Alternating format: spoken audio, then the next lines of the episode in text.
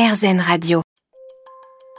C'est un projet qui allie le sport et la science, la mer et la montagne. Une expédition de 5 mois sur un voilier à propulsion électrique direction le Grand Nord pour aller au plus haut contact de la nature. Ça s'appelle Kauna et c'est porté par quatre étudiants de Centrale Supélec. Et parmi les skippers, Yvan Lazare. Bonjour Yvan.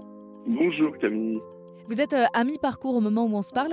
Est-ce que vous pouvez nous, parler du trajet que vous empruntez? Concrètement, on est parti de, de Lorient en voilier le 5 mars. On a remonté euh, toute la mer du Nord euh, pour arriver en Norvège.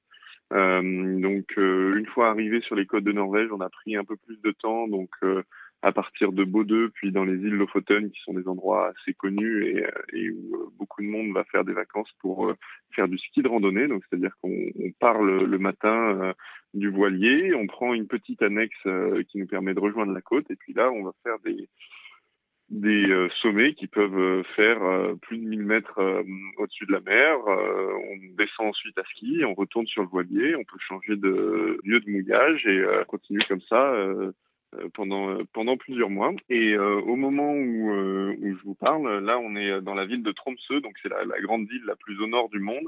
Euh, et on est en train de se préparer pour traverser, pour aller au Svalbard, euh, qui est euh, l'île pour le coup la plus au nord du monde. Donc on est on est beaucoup dans le nord.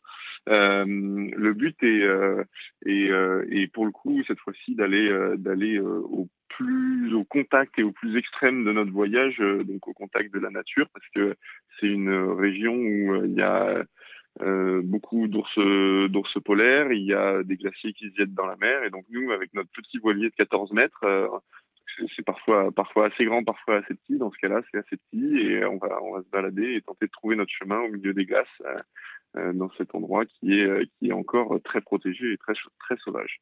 Alors Yvan, on parle quand même du Grand Nord et d'un voilier électrique dans la même expédition. Moi, je pensais qu'il fallait des bateaux brise-glace pour se rendre à ces endroits-là. Alors, on a, on a de la chance. Euh, c'est, euh, c'est le Svalbard, euh, l'endroit le plus au nord où on peut se rendre avec des voiliers traditionnels ou, ou des bateaux qui ne sont pas des brise-glaces. Hein. On se rapproche des 80 degrés nord, donc c'est, à c'est, vraiment très au nord. Hein. C'est à, c'est environ 1000 km du pôle Nord. Il y a le courant du Gulf Stream qui permet, en fonction des années, d'avoir plus ou moins de glace et d'aller plus ou moins au nord. Cette année, euh, on a eu un petit peu peur parce que euh, le, la fonte des glaces est arrivée euh, un petit peu plus tard que, que, que habituellement dans les dans les années précédentes.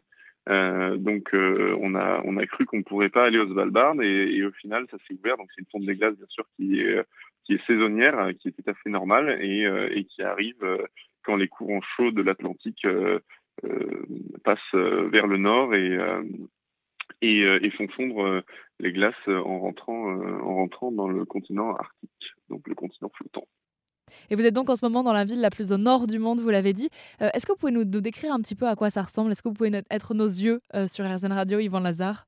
Voilà, bah, la grande ville la plus au nord du monde, hein, c'est très très commun. Donc c'est une ville qui fait à, peu près 50 000 habitants, qui s'appelle Tromsø. Euh, donc euh, là, c'est un peu le point de départ de euh, beaucoup d'expéditions polaires, mais c'est à la fois une île où il y a une, ville, pardon, où il y a beaucoup de d'activités autres que autres que seulement le seulement les expéditions polaires. C'est une ville tout à fait classique, mais avec un musée un musée polaire. ils sont ils sont très fiers les Norvégiens de des premiers explorateurs qui ont pu notamment aller vers vers le pôle sud euh, et, découvrir pendant le, début du XXe siècle euh, cette course-là. Et donc, euh, pour l'instant, c'est très commun, mais par contre, à Longyearbyen, qui est pour le coup la ville la plus au nord du monde, qui est beaucoup plus petite, hein, qui a seulement 1500 habitants environ. là, c'est une ambiance qui est toute autre. C'est seulement quelques quelques petites maisons qui ont beaucoup de mal à, s'établir parce que c'est une ville entre deux montagnes, donc avec les avalanches d'un côté, un, une rivière au milieu qui euh, traverse, euh, serpente et change de cours euh, tous les ans en fonction des crues, et la mer de l'autre. Donc c'est vraiment une ville qui est bloquée entre plusieurs plusieurs murs et qui, qui empêche de qui empêche trop de, de se développer. Et là c'est tout à fait particulier, mais ça ce sera pour pour dans une semaine. Et j'invite d'ailleurs tous les auditeurs à suivre euh, votre expédition sur Instagram. Il vous suffit de taper team-du-bas Kauna. Euh, Kauna qui est le nom de votre voilier électrique sur lequel vous êtes donc parti, je le répète, euh, Yvan Lazare, cinq mois, direction le Grand Nord pour mener des expériences scientifiques, faire du sport et puis allier la mer et la montagne. Tout ça à quatre, quatre coéquipiers, quatre étudiants pendant une année de césure. Est-ce que vous pouvez nous présenter votre équipe, Yvan Lazare? Tout à fait. Alors l'équipe l'équipe qu'on a, c'est une équipe qui est à la fois très euh, très euh, avec beaucoup d'unité euh, parce que on a on a tous une même formation d'ingénieur, on parle tous le même langage, on va dire. Euh, donc que ce soit vis-à-vis des expériences, mais aussi vis-à-vis de vis-à-vis de notre notre jargon quotidien. Euh, mais on a tous des talents un petit peu spécifiques qui nous permettent d'apporter d'apporter quelque chose de positif à, à, à l'expédition. Alors, euh, il va y avoir Baptistin qui va être, euh, par exemple, très fort pour tout ce qui va être technique, euh, à la fois sur la montagne, mais aussi sur tous les bricolages qu'on a à faire sur le bateau pour le maintenir à flot, entre guillemets, parce que ça demande beaucoup de beaucoup de temps et beaucoup de bricolage. On a Quentin qui est spécialiste euh, des vidéos, qui passe beaucoup de temps euh, à, faire du montage, à trouver les meilleurs plans, les meilleurs angles, les beaux points de vue, parce qu'il y a des, paysages magnifiques, des, lumières splendides avec euh, avec le soleil de minuit. Robin, lui, c'est l'éternel l'éternel heureux et qui est qui est qui est toujours dynamique pour pour proposer des projets et puis on va dire que moi, je, je, ne saurais pas trop me définir, mais j'essaye de, en tant que skipper, de, de regrouper tous ces, euh, tous ces, euh, tous ces talents-là pour essayer de faire euh, avancer le bateau dans la bonne direction, qu'on fasse les bons choix à la fois au niveau des zones où on, se rend, pour les conditions, mais aussi pour voir les plus belles choses, être, être dans des endroits les plus euh, les plus euh, éloignés et agréables possibles et, et bien sûr toujours en sécurité parce que ça demande ça demande beaucoup de préparation forcément une une expédition comme celle-là. Et puisque vous êtes à la moitié de votre parcours pour l'instant, ça va L'accueil des locaux est, est, plutôt positif? Oui, tout à fait. Il y a, il y a une réelle culture de, de la mer en Norvège.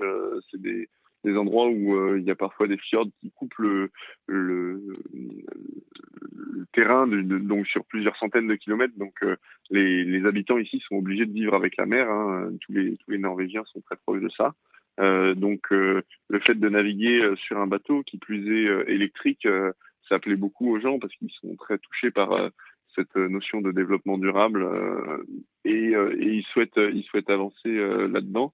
Donc il y a un accueil qui, est très bon, c'est certain, et en plus le fait d'être impliqué dans, cette histoire, je parlais des expéditions polaires qui, qui partaient pour pour beaucoup depuis Tromsø, c'était quelque chose, enfin c'est quelque chose que l'on ressent vraiment vraiment en Norvège.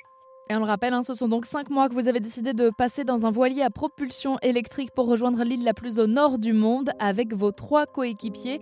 Euh, plusieurs buts à cela, mener des expériences scientifiques sur votre trajet, passer du temps en mer, mais aussi dans les montagnes à skier. Yvan Lazare, merci de nous avoir euh, consacré du temps en plein milieu de votre expérience. Le projet s'appelle Kauna, un projet qu'on va suivre sur l'antenne d'Airzen Radio puisqu'on s'est d'ores et déjà dit euh, qu'on fera un bilan à la fin de votre périple, donc vers août. Merci Yvan. Merci beaucoup.